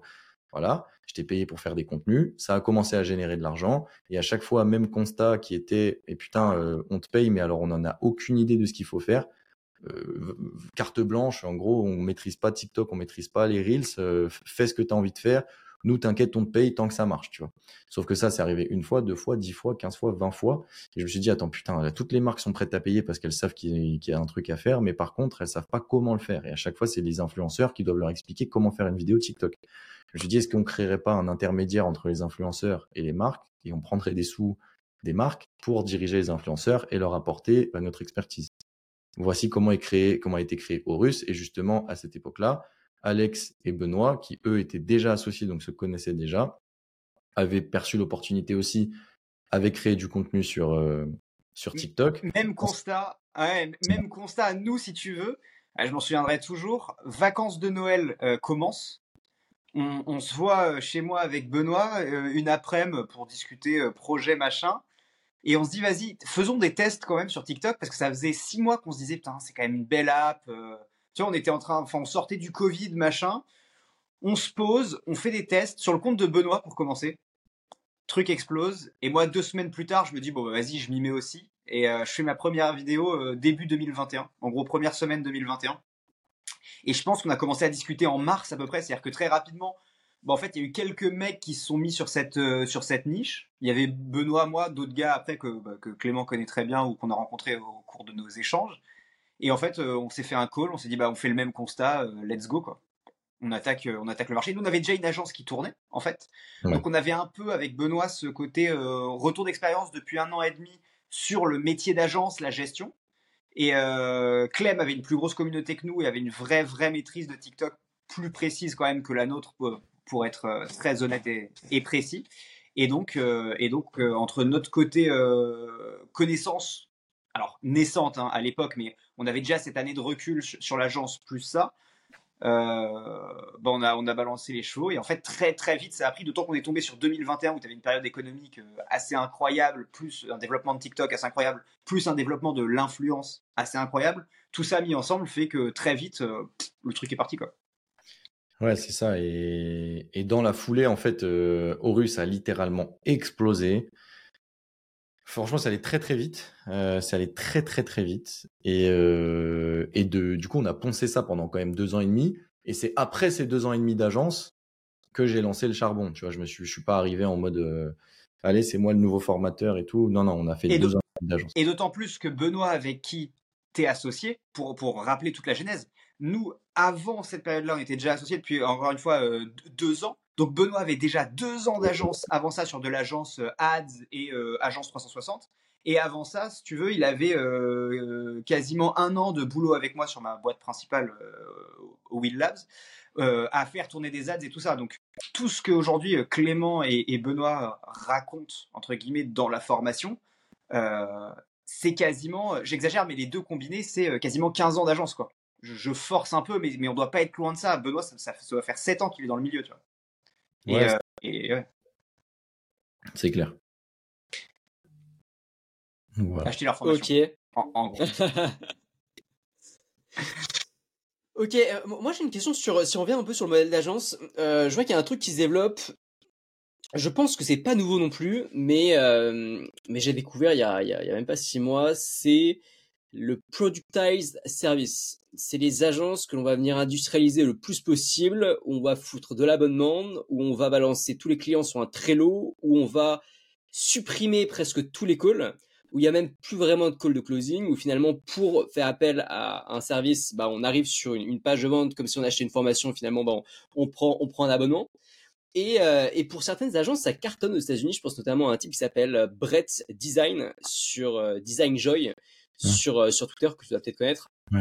Un type qui fait plus de 150 000 euros, euh, ou entre 100 et 150 000 euros euh, par, par mois de chiffre d'affaires, mais il est solo. Il est solo. Alors après, il y a ce qu'il dit et à la réalité, mais il dit qu'il est solo, donc non seulement aucun salarié, bien entendu, mais surtout, surtout aucun freelance. Et lui, il est dans le design et il price entre 5 000 et 10 000 pour avoir, pour, enfin, contre ça, les clients, ils ont seulement du design illimité.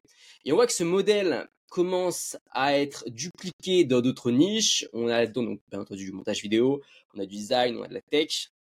Est-ce que finalement tu n'aurais pas euh, parce que moi, en fait, ce que j'aime bien avec ce modèle, c'est que ça mixe le, euh, côté le côté euh, assez chouette de l'infoproduit où finalement tu peux être solo, tu as des marges intéressantes et compagnie, et le côté chouette de l'agence où tu peux scaler assez haut parce que tu as un pricing d'entrée qui est, euh, qui, qui, est assez élevé à partir du moment où tu bosses avec, euh, avec des, entreprises qui, qui sont assez grandes. Est-ce que tu as réfléchi à ce modèle? Est-ce que c'est un modèle qui t'a tenté? Est-ce que tu l'as testé? Et sinon, pourquoi? Ouais, c'est un modèle, euh, moi j'en suis intimement convaincu aussi. Après, euh, la vérité c'est qu'il faut se rendre compte que nous on est des entrepreneurs et donc on a cette, euh, cette mentalité de pas avoir peur de mettre la carte dans un truc qu'on connaît pas. Mais c'est pas le cas de tout le monde. Et du coup je vais en venir à mes explications. En gros, moi je pense que le modèle il est parfait. Il est parfait pour, il est parfait du côté agence. Parce que comme tu le dis, ça élimine tous les intermédiaires ça euh, productise ton bordel, ce qui fait que quand tu le revends, bah typiquement là, le fondateur il a plus d'influence dessus vu que c'est un truc qui roule tout seul. C'est comme quand tu revends un SaaS, tu vois. Euh, avec ou sans le fondateur, le SaaS il, a les mêmes fonctionnalités. C'est pareil avec ton agence productisée, ce qui n'est pas le cas des agences standards. Ça, mais ça a aussi la possibilité de, de, de, réduire un maximum les coûts. Donc, euh, tu réduis les équipes, tu peux faire du 100% TT. Enfin bref, il y a toute cette partie qui en fait, ça transforme ton agence en SaaS, en fait. C'est juste que tu rends du service, mais tu es un SaaS. C'est aussi simple que ça. Tu as tous les avantages du SaaS, mais tu rends un service. Mais il y a euh, deux principales problématiques à ça. Et du coup, nous, on va, tester un truc, je vais y venir après. La première problématique, c'est, euh, comme je te disais, une problématique euh, humaine. Donc, en gros, même si tu productises ton agence, à moins que tu fasses de l'IA, à moins que tu fasses du copywriting chat GPT ou un truc qui est automatisable, bah, il y a un moment donné où l'humain, il va falloir qu'il bosse. Donc, typiquement, le mec qui fait du design, tout le monde a parlé de lui parce qu'il explose littéralement. Mais moi, je mets ma main à couper que ce mec, au bout de deux ans d'agence, il va faire une dépression. Parce que s'il fait tout tout seul, le frérot, il va arriver à un plafond de verre et ses designs, euh, il y a personne qui va lui acheter 4 millions son design, en fait. Enfin, à moins que ça soit euh, tu, vois, enfin, il y a un moment donné où il va, il va se rendre compte que son truc, il a une limite. Genre, c'est pas, euh, il peut pas produire 50 000 logos à la journée s'il est tout seul. C'est pas possible. Donc, c'est soit il va devoir passer en mode agence et donc bah, là, il va avoir des prestats, il va avoir des intermédiaires et tu retombes dans ce problème de, euh, bah, c'est plus du tout automatisé. Ou alors, il va plafonner. Ou alors, il va se foutre une balle parce qu'il va vriller complet, il va travailler 15 heures par jour à faire des logos, tu vois. Donc il faut, faut pas oublier qu'on voit la face euh, positive qu'il a envie de nous faire voir, ce mec-là. Mais moi, je, demande vraiment à voir à quoi ressemblent ses journées. Parce que s'il a déjà 10 clients à 15 cas clients, je peux te dire que les clients, même s'ils payent en abonnement et qu'ils sont détentes, tu payes 15 k un mec pour un putain de logo. Crois-moi que le logo, il a, il a intérêt à être bien parce que voilà. Donc je pense qu'il a quand même la pression du client et il doit bosser comme un fou. Il doit bosser comme un fou, justement pour s'éviter toutes ces galères d'agence, ces galères humaines. Donc ça, c'est la première chose en fait, si tu veux faire une agence productisée et que tu veux la stagner à 50, 100 cas par mois, je pense que là, c'est magique parce que tu peux le faire tout seul, limite, ou à deux. Par contre, si tu veux faire des 15, 20 millions, 30 millions par an comme une grosse agence, ça restera un business d'humain ad vitam aeternam. J'en suis enfin, persuadé. Ouais, euh, je pense que lui, il est, il est, il est dans cette logique de, euh, de privilégier son lifestyle. C'est pour ça qu'à mon avis, il va pas vouloir grossir euh, trop, mais n'empêche que il a quand même basculé aussi sur un, un, business de formation. À côté, du coup, il a lancé sa formation pour lancer le Productize Service. Et du coup, pourquoi? Enfin, euh, C'est comme tu vois, pourquoi il fait ça? Parce qu'il sait très bien que son truc, il va avoir, il va avoir un plafond. Et la deuxième raison, et moi qui me fait la, qui, qui est la raison pour laquelle j'ai le plus peur de ce modèle-là, c'est qu'en fait, lui, c'est un Américain. Et le marché américain du service versus le marché français du service, c'est, c'est, c'est rien à voir. Genre, c'est à des années-lumière, tu vois. Aux États-Unis, les mecs, ils sont capables de foutre un coup de carte bleue sur quelque chose qu'ils connaissent pas, juste parce qu'ils se disent putain. Et c'est vraiment ça. Hein. Moi, j'ai vécu. Donc c'est putain. Toi, t'as une bonne tête. C'est quoi Je te fais un virement? C'est c'est littéralement ça, tu vois. En France, moi, je le sais parce qu'on a bossé avec les plus grands groupes français. Je vais pas aller voir Orange en leur disant, écoute, ma belle, tu vas aller commander sur le site internet de d'Orus, qui est un site internet productisé tu vas payer sur Stripe avec la carte bleue. Déjà, ils ont même pas de carte bleue. Euh, et ou alors tu vas faire un virement et, ensuite de ça tu vas recevoir tes vidéos, tu vas recevoir un Trello et tu vas recevoir un, un Typeform où tu vas devoir nous donner le brief. Elle va me dire non mais attends, mais attends, je te paye, c'est pour avoir quelqu'un avec qui euh, avec qui discuter, tu vois. Et moi, euh, pour te payer, bah il faut que je te fasse une facture à plus 60 jours, que les achats soient que les achats aient référencé au russe, sinon je peux pas te payer. Et toi, il faut que tu me fasses un devis, une facture, que je fasse valider ça à N plus 1, à N plus 2 le système français n'est absolument pas prêt pour les agences productisées. Donc en fait, tu, réduis ton marché à simplement des mecs comme toi et moi qui savent utiliser Stripe ou alors des startups, toutes petites startups qui ont des fondateurs, des process qui sont hyper modernes avec des prises de décision euh, euh, horizontales où en gros le, direct market il peut prendre une décision euh, au même titre que le, fondateur. Et en fait ça il y en a très peu. Il y en a très peu donc je pense qu'on n'est pas encore prêt. Mais, euh, mais j'adore ce modèle et justement, on est en train d'essayer de le mettre en place. Où euh, là, on va essayer de lancer un, un modèle de, enfin une offre qu'on n'a jamais lancée. En gros, c'est une vidéo 300 euros. Donc c'est des vidéos qui seront faites à l'iPhone, etc. On essaye de simplifier un maximum le process. C'est par pack de 3 minimum, donc en fait ça nous oblige à faire euh, un seul tournage. C'est soit par 3, soit par 5, soit par 10, ce qui fait que quoi qu'il arrive, ça va être un tournage. Nous, on produit tout le batch de contenu en un tournage. On a le monteur qui s'occupe de tout le batch de contenu et on essaye de processer le tout. Donc c'est paiement sur Stripe, possibilité d'abonnement. Euh, ensuite de ça, des petites automatisations avec l'envoi du devis, l'envoi de la facture, l'envoi d'un typeform pour remplir le brief. Mais par contre, on essaye d'automatiser tout ce qu'on peut, mais à la fin, il faut qu'il y ait quelqu'un qui aille avec son iPhone sur le tournage faire les vidéos, tu vois. il faut quelqu'un qui réfléchisse aux vidéos. Donc on essaie d'automatiser 90% du process, mais par contre la création, malheureusement, on pourra jamais l'automatiser parce qu'il n'y a encore pas de robots qui vont tourner à l'iPhone sur, euh, les tournages. Donc euh, on va essayer des, un modèle un peu hybride. Bah, je vous dirai ce que ça donne, quoi. Mais à voir. Et t'as déjà signé sur ça ou pas encore? Ouais, j'ai signé, j'ai signé un client tout à l'heure sur ça et j'ai signé un, un, client euh, sur six mois sur ça. Mais pour l'instant, euh, le truc, c'est qu'on n'a pas encore mis en place nos process. Donc, euh, l'offre, je viens de signer deux clients sur l'offre, mais les process sont encore les mêmes. Il faut qu'on arrive à tout automatiser, ce qui est un peu chiant. Et, et c'est des clients de quelle taille? C'est des petits clients. C'est ça qui est sympa aussi, parce que nous, avec Horus, on avait une problématique qui était chiante, c'était que, enfin, c'était chiant. Non, c'était bien, mais on s'attaquait qu'aux grands groupes avec le temps mais euh, on ne raflait pas du tout euh, tout l'autre marché de, PME, TPE. Quoi. Et là, avec cette offre-là, on va pouvoir aller les chercher, je pense. Ok, ok, intéressant. Euh, je me demandais vraiment le, le, potentiel de ce type de ce type d'agence, mais je pense que tu as raison pour les gros groupes, c'est clairement trop early. Par contre, pour toutes les startups qui viennent de lever un million, deux millions, je pense qu'elles pourraient être friandes comme ça de, personnes qui ils ont un, ils ont un abonnement, bon bah c'est cool pour eux, euh, pour elles, pardon. Peux avoir un accompagnement. Euh. Mm.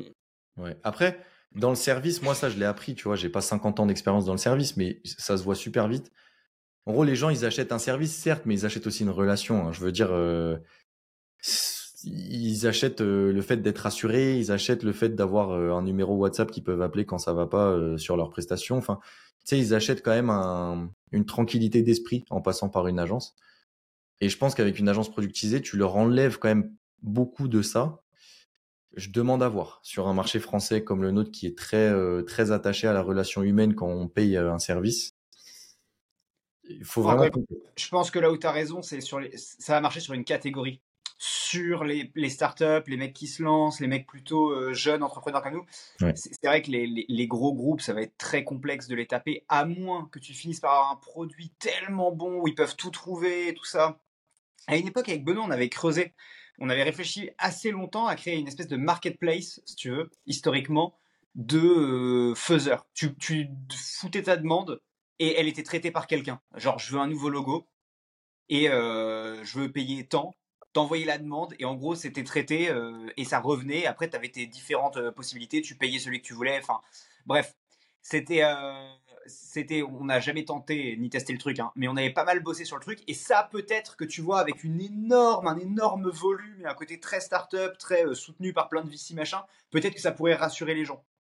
Mais euh, une agence productisée sur un truc, ça rentre pas dans les process des grandes boîtes parce que déjà, si t'as pas quelqu'un en face, tu pourras pas te faire référencer. Quand tu te fais référencer par un grand groupe, nous c'est pareil en IMO, hein. c'est tu dois aller voir euh, un comité, euh, le comité tu leur parles, ils vont voir est-ce que euh, tu dis de la merde, est-ce que tu es censé, est-ce que tu es un mec normal, ils vont regarder un peu tes chiffres, tes présentations, tes machins, tes trucs, et là ils te référencent et après ils peuvent te passer des commandes. Et après ça peut devenir plus simple pour les fois 2, 3, 4. Mais la première fois, elle est toujours assez pénible. Et tu peux mettre des mois à signer un client. Enfin, euh, je pense que Horus peut le confirmer, mais nous, euh, nous en IMO, on peut mettre des mois et des mois à signer un client. Hmm. Donc à voir, à tester. À tester. Ok, chez, chez The on aime bien avoir des, idées de business à lancer. Toi, tu es dans les agences. Est-ce que tu aurais des, des idées d'agences un peu atypiques où tu te dis putain, là, il y a un marché, ça se voit, il n'y a, pas, y a pas grand monde, des trucs qui, qui te chatouillent un peu, que tu aimerais peut-être pouvoir lancer j'ai le droit d'avoir une idée de business qui n'a rien à voir avec les agences Aussi, let's go, carrément. tu sais ce que je ferais moi? Si, Là, si je lance, si j'avais, euh, par exemple, si j'avais, je sais pas, les aides Pôle emploi, euh, les allocations et tout, et que je pouvais lancer ma boîte, mec, je créerais un bar à cookies. Aucun rapport. ah oui. Rien à voir. Mais mec, je créerais un putain de bar à cookies. C'est le meilleur. Et toi, t'as vu, t'as, vu l'épisode de Qui veut être mon associé, non? Ou euh, Alors, j'ai, entendu parler des, des, des meufs là qui ont fait le, truc, mais c'est pas ça. J'avais, moi, en fait, euh, j'y vais souvent. En plus, il y en a des bons à Bordeaux, des bars à cookies. Euh, surtout, c'est Benoît à cause de lui, il m'emmène tout le temps. Ouais, en bas chez lui, là. Ouais, ouais, ouais, ouais. Mais je trouve que c'est un putain de business, en fait. C'est simple. Ça démarche colossale. C'est sympa ça reste de la restauration, donc tu as un peu les galères de la restauration, mais en même temps, t'as pas les galères de la restauration parce que bah t'as pas de frais, quoi. Genre, c'est pas, euh, tu vends pas, euh, tu vends pas des plats ou tu vends pas, euh, je sais pas, tu vends pas du poisson ou de la viande, de la viande, quoi. Putain, les cookies, ça doit te coûter à l'unité, ça doit te coûter 5 centimes à produire. Les mecs, ils envoient des fournées toute la journée, ils en vendent des centaines par jour à 4 balles le cookie. T'imagines, ils doivent avoir 10 centimes de coût de production, ils le vendent 4 balles. Ils font 5 fournées par jour, ça leur prend 30 minutes à faire, c'est marrant, tu fais des cookies et tout, enfin bref, tu vois. ils vendent des cafés, ils achètent une machine à café 3000 euros, ils vendent le café 4, 4 balles 50 ou 5 balles. Pareil, marge colossale. Ils payent juste euh, un petit architecte intérieur 4-5 000 euros pour, pour, pour rentrer dans les locaux, avoir des trucs sympas. Ils achètent un peu de meubles. Mais mec, mais carnage, carnage ce truc. Et c'est c'était bien, c'est un business sympa. Tu vas au taf, tu vends des cookies, tu fermes à 18h, tu ouvres à 10h. C'est pas de la restauration où tu as la pression des services, tu renverses des plats. Enfin, en fait, pour moi, tu as tous les, bonus de la restauration, du, business physique, du business de la food, sans avoir tous les inconvénients des, restos. Tu vois. Je, trouve ça, je trouve ça trop bien. Et les marges, les marges, c'est aberrant. Alors, tu seras jamais millionnaire avec un bar à cookies, mais j'aurais fait ça, tu vois. Moi. J'aurais fait ça. Et pourquoi pas d'ailleurs créer un, camion de bar à cookies où tu sais, tu te mets devant les écoles, devant les, gros groupes et tu les attends à 17h. mais ça, mais ça, c'est aberrant. Ça, c'est aberrant à faire. Après, ça, je pense, tu as des. Je pense ça, la mairie te fait chier. Parce que tu sais, t'as pas le droit de garer ton camion partout. du coup, je te confirme, là, t'as des lois qui, qui, rendent le truc un peu plus complexe que ça. Mais, mais, mais dans l'idée, c'est ça. Enfin, je veux dire, c'est un carnage. Si tu veux avoir un business tranquille et tu es sûr de vivre, trop bien, tu vois. Et en plus de ça, les mecs, ils peuvent franchiser ça. C'est-à-dire qu'à partir du moment où c'est assez sexy, tu rentres dans une dynamique de franchise. Si tu es vraiment un entrepreneur et que tu as une vision entrepreneuriale, tu veux un peu t'embêter, tu franchises ça, mais c'est, mais c'est aberrant. C'est aberrant, je suis sûr, tu vois. en plus, c'est le genre de truc qui, euh, qui cartonne sur les réseaux, ça. C'est ça, en format Moi, tu me mm. fous un bar à cookies, mais je te fais un carnage. Je te fais un carnage sur les réseaux. C'est, c'est... Vas-y, je te, je te, trouve un local, Clem. Euh, mais tu sais que tu rigoles, mais je suis trop trop chaud de faire ça. Tu vois je suis trop, trop... Et ce que je voulais faire, c'est faire un peu comme euh, Podspace, ils ont fait là. Euh, ne Je sais pas si vous voyez qui c'est Podspace. Ouais. Bah, du coup, on peut-être explique pour, pour l'audience. Ouais, en fait, Podspace, c'est euh, des mecs qui euh, ont créé de base un studio de podcast. Donc, ils ont repris le modèle d'une boîte à Dubaï qui s'appelle Podster, où en gros, ils ont loué des locaux et ils commercialisent ces locaux à la location sous forme de studio avec euh, bah, des micros comme ça, euh, des caméras, etc. Ce qui fait que les gens peuvent venir tourner soit des épisodes de podcast, soit des vidéos. Euh, voilà, le mec il a envie de tourner sa vidéo, il loue le studio à l'heure et, et il vient faire sa résa. Et puis derrière, ils ont des upsells avec, par exemple, du montage, bref. Ce modèle-là a hyper bien fonctionné pour eux. Et du coup, ils ont monté un deuxième studio de podcast. Mais par contre, cette fois-ci, la devanture, c'est un café. Donc en gros, euh, c'est dans Paris. J'y suis allé en plus la, semaine dernière, c'était sympa. On a tourné des épisodes.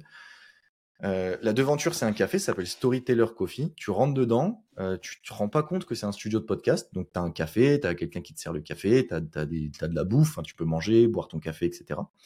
Et en fait, c'est hyper bien fait ce qu'ils ont fait. Tu as un frigo, tu as une porte dérobée qui est, c'est la façade d'un frigo. Sauf qu'en fait, quand tu ouvres le frigo, eh ben, tu as une porte dérobée et tu arrives dans les studios qui sont au sous-sol. Et donc, les mecs ont un café. Il y a plein de gens qui viennent boire leur café, etc. Mais ils savent pas qu'il y a un studio de podcast en dessous. Tu vois. C'est trop bien. Et, euh, et, du coup, bah, c'est double business model. Business model du café à 5 balles alors qu'il te coûte 10 centimes. Et euh, business model du studio euh, où tu loues, tu loues des studios pour la production de contenu à 100, 150 euros de l'heure. Et c'est carton, tu vois. Et je m'étais dit, tu fais ça à Bordeaux, tu ouvres un bar à cookies, tu fais une petite porte dérobée avec en dessous un, un studio de podcast. laisse tomber, laisse tomber, tu vois. Toute façon, moi, je crois beaucoup au, à l'immobilier euh, partagé en termes d'usage, si tu veux. Enfin, J'en parle souvent dans plein de podcasts et, moi, c'est un truc que je regarde énormément en ce moment parce que l'immobilier euh, cale pas mal. c'est compliqué, on le sait. Tu as une crise machin du financement. Et en fait, la mixité des usages, c'est un truc qui change beaucoup. Tu vois, tu peux. On parlait d'un hôtel pour entrepreneurs la dernière fois, mais tu pourrais foutre des bureaux en haut, des studios de podcast au milieu ou des studios de podcast tout en bas et un café au milieu. de ouf. Et puis mm. même euh, encore au-dessus, si tu peux, euh, cinq chambres en, Airbnb. Et en fait, tu as un truc qui, qui, qui, qui, tourne, peu importe le cycle dans lequel tu te trouves. Si les bureaux sont moins en phase, bon, bah, c'est pas grave, tu as un peu de vide, mais euh, tes podcasts, ils tournent. si tu as du commerce, donc avec un resto, des cafés, des machins, bah, ça affecte pas le prix de ton café, ça fait plus le prix de ton loyer, puisque tu l'as soit acheté, soit tu as fait un bail à un instant T. Donc tu vois, tu peux assez facilement te, te, te débrouiller d'une situation euh, plus complexe grâce à, une mixité des usages. Je pense que c'est vraiment intéressant. Et ce que, ce que tu viens de raconter juste avant, c'est typiquement ça. Quoi. Le jour où ils ont moins de mecs qui tournent des podcasts, c'est pas grave, ils ont un truc qui tourne. Et si le resto marche un peu moins bien, bah c'est pas grave, ils ont des mecs qui viennent en podcast, tu vois, et qui en plus peuvent consommer en sortant. Et pour le même loyer. Et puis ouais, moi je peux te dire qu'on est resté deux jours là-bas, je leur ai pris 50 balles de café, tu vois. Enfin, c'est con, mais ça joue. Bah non, mais carrément. Carrément.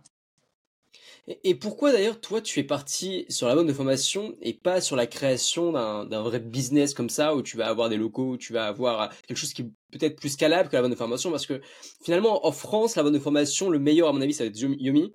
Il doit tourner à peu près 10 millions de, CA par, euh, par an euh, sur, sur ça. Euh, bon, à mon avis, il touche plus que la France, d'ailleurs, une bonne partie de, de la francophonie.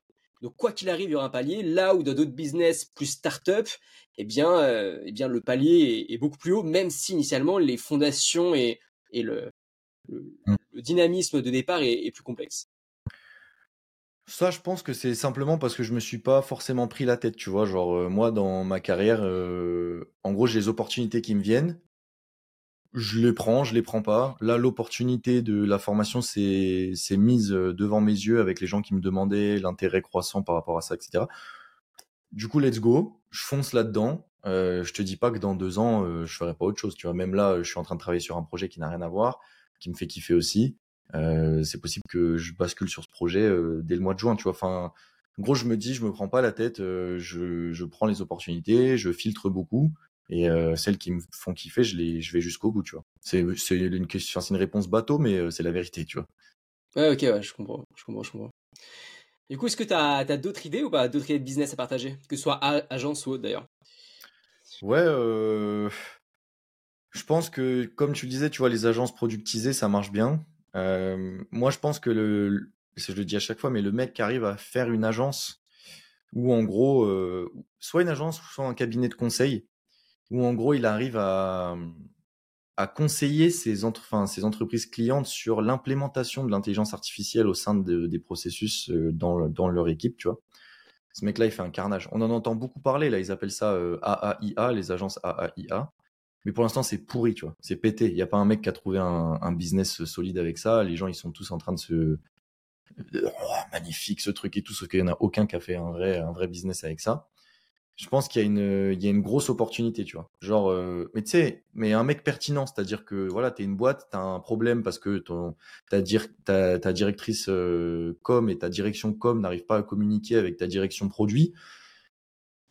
Comment tu arrives à, à créer des des des, des automatisations? Comment à mettre euh, des pas forcément de l'IA mais des process en place où voilà il y a un peu d'intelligence artificielle là-dedans de manière à ce que ça soit compréhensible pour les boîtes et que ça soit implémenté facilement, je pense que le mec qui arrive à faire ça.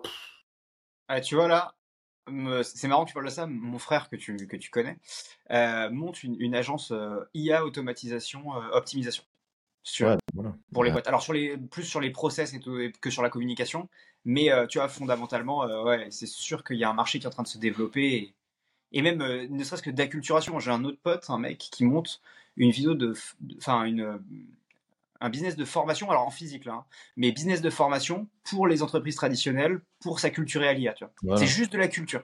C'est juste pour que les mecs ne soient pas perdus, tu vois, dans, le, dans la manière dont ça se passe. Et le truc a l'air de bien démarrer. Hein. Euh, et pour l'instant, je crois qu'il est tout seul ou qu'ils sont deux, tu vois, euh, euh, plus ou moins temps plein, et, ils ont une boîte qui tourne très très correctement. J'ai pas les chiffres du tout, donc j'ai pas du tout envie de dire une connerie, mais mais, mais ça tourne quoi. En, ils ont lancé le truc en un trimestre, ils arrivent à avoir un truc correct quoi. Voilà. Ok, ouais. Ouais, l'IA est vraiment sur toutes les bouches. Hier, il y avait le, le kick-off de, euh, de Capgemini euh, en live. Donc, il y avait 1000, 1000, 1000 salariés. Je connais pas vraiment leur, poste, mais à mon avis, ça devait être, euh, ça devait être des cadres ou, des trucs qui, qui s'en rapprochent. en live partout dans le monde. Donc, c'était, il y avait, il y avait des Indiens, il y avait des Européens, il y avait des Américains. Euh, il y avait les, les, dirigeants aussi qui euh, donnaient les, les prochains, les, prochains caps, les prochains objectifs de la boîte et surtout les, euh, les futurs grands chantiers sur lesquels ils vont, ils vont aller. Et il y avait l'IA générative sur toutes les bouches. Ils en parlaient tout le temps, tout le temps. Et ce qui était hyper intéressant, c'est que ma, ma, source, la personne qui m'en a parlé, m'a indiqué que pas une seule fois ils ont parlé du Web 3. Alors que, alors qu'il y a deux ans, tout le monde, tout le monde en parlait, etc. Alors, le métavers, c'est différent puisqu'il y a, il y a toute, il y a toute une, il y a quand même un, un, dynamisme sur, euh, autour du métavers. Mais tout ce qui est blockchain, crypto NFT, aujourd'hui, personne n'en parle. Là où l'IA générative, bah forcément, c'est une boîte qui fait 22 milliards par an, qui est, est, spécialisée dans le consulting d'autres boîtes, eh bien, il, il, il, parle à fond l'IA. Je pense que je pense qu'il va y avoir un, énorme marché, ne serait-ce que parce que beaucoup, beaucoup de boîtes vont être, vont être non pas éduquées. Si finalement, finalement en fait, le, vrai problème des boîtes, c'est que tout le monde a entendu parler de l'IA aujourd'hui, mais je pense qu'il y a un énorme problème d'éducation sur lequel concrètement comment est-ce que ça peut fonctionner? Et comme ça, j'avais vu une data qui montrait le peu, le niveau extrêmement, extrêmement faible de d'implémentation de l'IA au sein des structures. Alors, on voit que dans les médias, eh bien, ça explose forcément. Euh, ils sont tous, euh, tous les journalistes ont, leur IA, et Jenny.ai et, compagnie. Mais finalement, dans les autres industries, même si tout le monde en entendait parler, il y en a encore très très peu qui l'ont implémenté, donc forcément un marché qui, euh, qui est énorme derrière. Ouais, mais c'est comme les cryptos, c'est un marché de, c'est un marché de beaucoup de visibilité, mais très peu d'implémentation. C'est, c'est, ça fait, ça fait la une des journaux, mais entre le mec qui regarde et qui entend parler du Bitcoin et le mec qui va vraiment en acheter, il, y a il se passe un bon moment, tu vois. Donc c'est toujours pareil. Et je pense que le mec qui arrive à se mettre entre les deux, comme ça a été le cas dans les cryptos, genre par exemple un Binance, tu vois, c'est exactement ce qu'ils ont fait. Alors eux, c'est un exchange parce que là, on parle de, de, de, monnaie, mais euh, le mec qui arrive à faire un truc un peu similaire dans, dans l'IA où euh, il vient faire l'intermédiaire entre euh, les mécréants de l'IA et les, les, ceux qui connaissent l'IA ou les entreprises qui commercialisent de l'IA, carnage, c'est sûr. Mais c'est, mais c'est hyper compliqué. C'est super compliqué. On t'entend pas, t'as coupé ton micro, Alex. Ah ouais, merde. C'est d'autant plus dur avec l'IA que, euh, si tu veux, c'est, moins euh, clair que, de, que la crypto. La crypto, t'avais un truc très facile pour te mettre au milieu, c'était de créer un exchange. Et avec en expliquant ou en laissant comprendre que globalement, tu pouvais devenir riche en achetant des coins, machin, nanana, et tu pouvais démarrer comme ça un truc assez facilement. Là, sur de l'IA, si tu fais une marketplace d'outils IA, ça implique que tu aies des mecs en face qui sachent implémenter euh, du code dans une solution déjà existante ou ce genre de truc, tu vois. Euh, le, défi, je pense, est plus rémunérateur et plus long-termiste, à mon avis, parce qu'il y a quand même pas mal d'exchanges qui ont pris des branlées, mais par contre, est techniquement un autre niveau de challenge. Hein. parce que se mettre au milieu de. Enfin, se mettre à mi-distance entre, si tu veux, un OpenAI et un, une boîte, j'en sais rien, de transport, tu vois, va falloir être, euh, falloir être sacrément créatif. Ouais, mais après tu peux le faire sur le biais d'une agence, genre juste un mec qui t'explique comment euh, utiliser OpenAI, tu vois. Ouais, alors ça c'est plus facile, mais mais t'as moins de scalabilité, c'est-à-dire qu'à un moment tu restes dans un format agence, là où Binance, si tu veux, en, en quelques années est passé de j'existe pas à euh, je vaux 50 milliards au plus haut, 60 milliards. Enfin, j'ai pas envie de dire de conneries, Luc, tu dois savoir ça mieux que moi, mais était valorisé très très très très cher. dans, la crypto, ça, ça fait pas mal, même les valorisations de boîtes. Euh. Mais on, devait, surtout après, après la volée qui sont pris euh, aux États-Unis avec 6Z. Un, peu louche d'ailleurs cette histoire, mais. Ouais, mm. ouais. Ok. Ok, trop cool. Euh, bah écoute, pour, pour terminer, est-ce que est-ce que tu as un. C'est quoi ta vision C'est quoi les défis de, de l'infoproduit du, et, du monde des agences? Pour donner mon feedback sur, sur l'infoproduit, on en a parlé quelques fois avec, avec Alex c'est que moi j'ai fait beaucoup ça et en fait j'ai eu une sorte de, dégoût lorsque je me suis rendu compte que euh, que en fait c'était une, sorte d'immense Ponzi, alors pas pour tout le monde, hein, mais notamment pour euh, l'infoproduit type Mecmo, où finalement tu formes des personnes non pas à exécuter euh, ta formation, mais plutôt à copier-coller. Parce que c'est des types qui d'un coup ils ont une tonne de culture et lorsqu'on a de la culture on a envie d'en parler. C'est rigolo, mais voilà, c'est un, c'est un biais quoi. Quand on était petit, on voulait parler, on voulait on, on, n'attendait qu'une chose, c'était qu'à table parler de ce qu'on apprenait à, nos parents. Voilà, j'ai l'impression que c'est un peu la même chose. On a des profs qui nous apprennent des choses. Et maintenant, ce qu'on veut, c'est pouvoir réapprendre ces mêmes choses aux, euh, à d'autres personnes. Donc voilà, finalement, il y a plus une sorte de, de, euh, de copier, euh, copier-coller, de copier-coller, de copier-coller, de vendeurs de formation qui finalement n'ont jamais réellement exécuté. Et il y a plus de, il y a plus de vendeurs de formation, j'ai l'impression, que de personnes qui exécutent réellement les, apprentissages qu'on qu'on peut leur faire. Donc premier point. Deuxième point, il y a de plus en plus le marché est quand même, c'est un truc que disait euh, Tougan lors du dernier passage, et, je pense qu'il a pas tort sur ça, c'est que le, la demande globale de, formation euh, finalement ne diminue pas, elle, même à mon avis, elle, augmente au fur et à mesure puisqu'il y a une sensibilisation, il y a aussi une, de plus en plus de personnes qui se rendent compte qu'il y a, d'autres, il y a d'autres manières de, s'éduquer que, que, passer par l'école. mais à côté de ça, on a quand même une une augmentation presque exponentielle du, nombre de vendeurs de formation. Il y a même des types qui ont jamais rien fait, de plus en plus jeunes d'ailleurs, j'ai l'impression, euh, qui, euh, qui arrivent sur le marché et qui, à l'inverse, sont quand même hyper doués avec les nouveaux outils de communication, euh, TikTok et compagnie, qui arrivent vachement bien à parler, à parler aux personnes de leur âge et qui arrivent quand même à s'accaparer une certaine part de marché. Donc, on a un marché de la demande qui augmente, mais, mais non pas sensiblement. Et à côté de ça, on a un, marché, une offre, une offre de formation de, formateurs en ligne qui, qui augmente dix fois plus. Comment, comment est-ce que tu vois le futur de ça? Est-ce que tu crois pas qu'avec ChatGPT 10, et bien demain, les vendeurs de formation vont être totalement has-been Est-ce que tu penses qu'on va passer sur un modèle beaucoup plus d'accompagnement? Parce que finalement le contenu il est, il est un peu partout. Quelle est ta vision sur, euh, sur ce marché-là? Ouais, je pense que. Alors, déjà, première chose, j'ai, je pense que j'ai pas assez de recul sur le marché pour donner un avis qui soit euh, vérifié, quoi, ou un avis euh, correct. Après, j'ai quand même mon avis là-dessus, mais je préfère le dire. ne faut pas le prendre pour argent comptant parce que pour le coup, j'ai pas beaucoup de recul là-dessus. Mais j'ai quand même pas mal de connaissances là-dedans, etc. Enfin bref, je, commence à bien cerner le, marché. Je pense qu'en fait, euh, comme tu le dis, la demande ne va jamais cesser. De toute façon, elle sera renouvelée par les générations. Donc, c'est-à-dire que même si tu as une génération qui n'est plus demandeuse de produits de formation, les générations qui suivent, il suffira d'attendre quelques années pour qu'elles soient de nouveau demandeuses. Enfin bref, il y a des cycles, c'est comme dans tout marché, mais il y aura toujours de la demande. Je pense qu'il y a énormément d'offres et je pense que en fait, à cause de ces offres et du, des faibles barrières à l'entrée, comme tu le disais, du monde de la formation, c'est-à-dire qu'aujourd'hui, n'importe qui peut prendre son téléphone et dire je suis coach, tu vois. à cause de ça, et eh ben, en fait, l'infoproduit en général souffre d'une mauvaise réputation. Mais je pense qu'il y aura toujours la demande. Et donc, en fait, pour moi, quant à ces deux éléments en tête, ce qu'il faut se dire, c'est comment est-ce que je profite de cette demande qui sera toujours là et surtout comment est-ce que je que m'éloigne de, euh, de, ces stéréotypes autour de la formation. Tu vois, il y a un livre que j'aime bien qui s'appelle euh, les 22 lois, euh, c'est 22 laws, 22 immutable laws of marketing, un truc comme ça. J'arrive plus en français, je sais pas comment, les 22 lois immuables du marketing. Et en gros, il y a une, il y a une loi qui dit, quand vous n'êtes pas le premier, essayez d'être le premier dans une catégorie. Et donc, essayez de créer votre propre catégorie pour être le premier là-dedans. Et moi, je le prends un peu comme ça sur le charbon. Je ne suis pas le premier vendeur de formation qui apprend à monter son agence de service.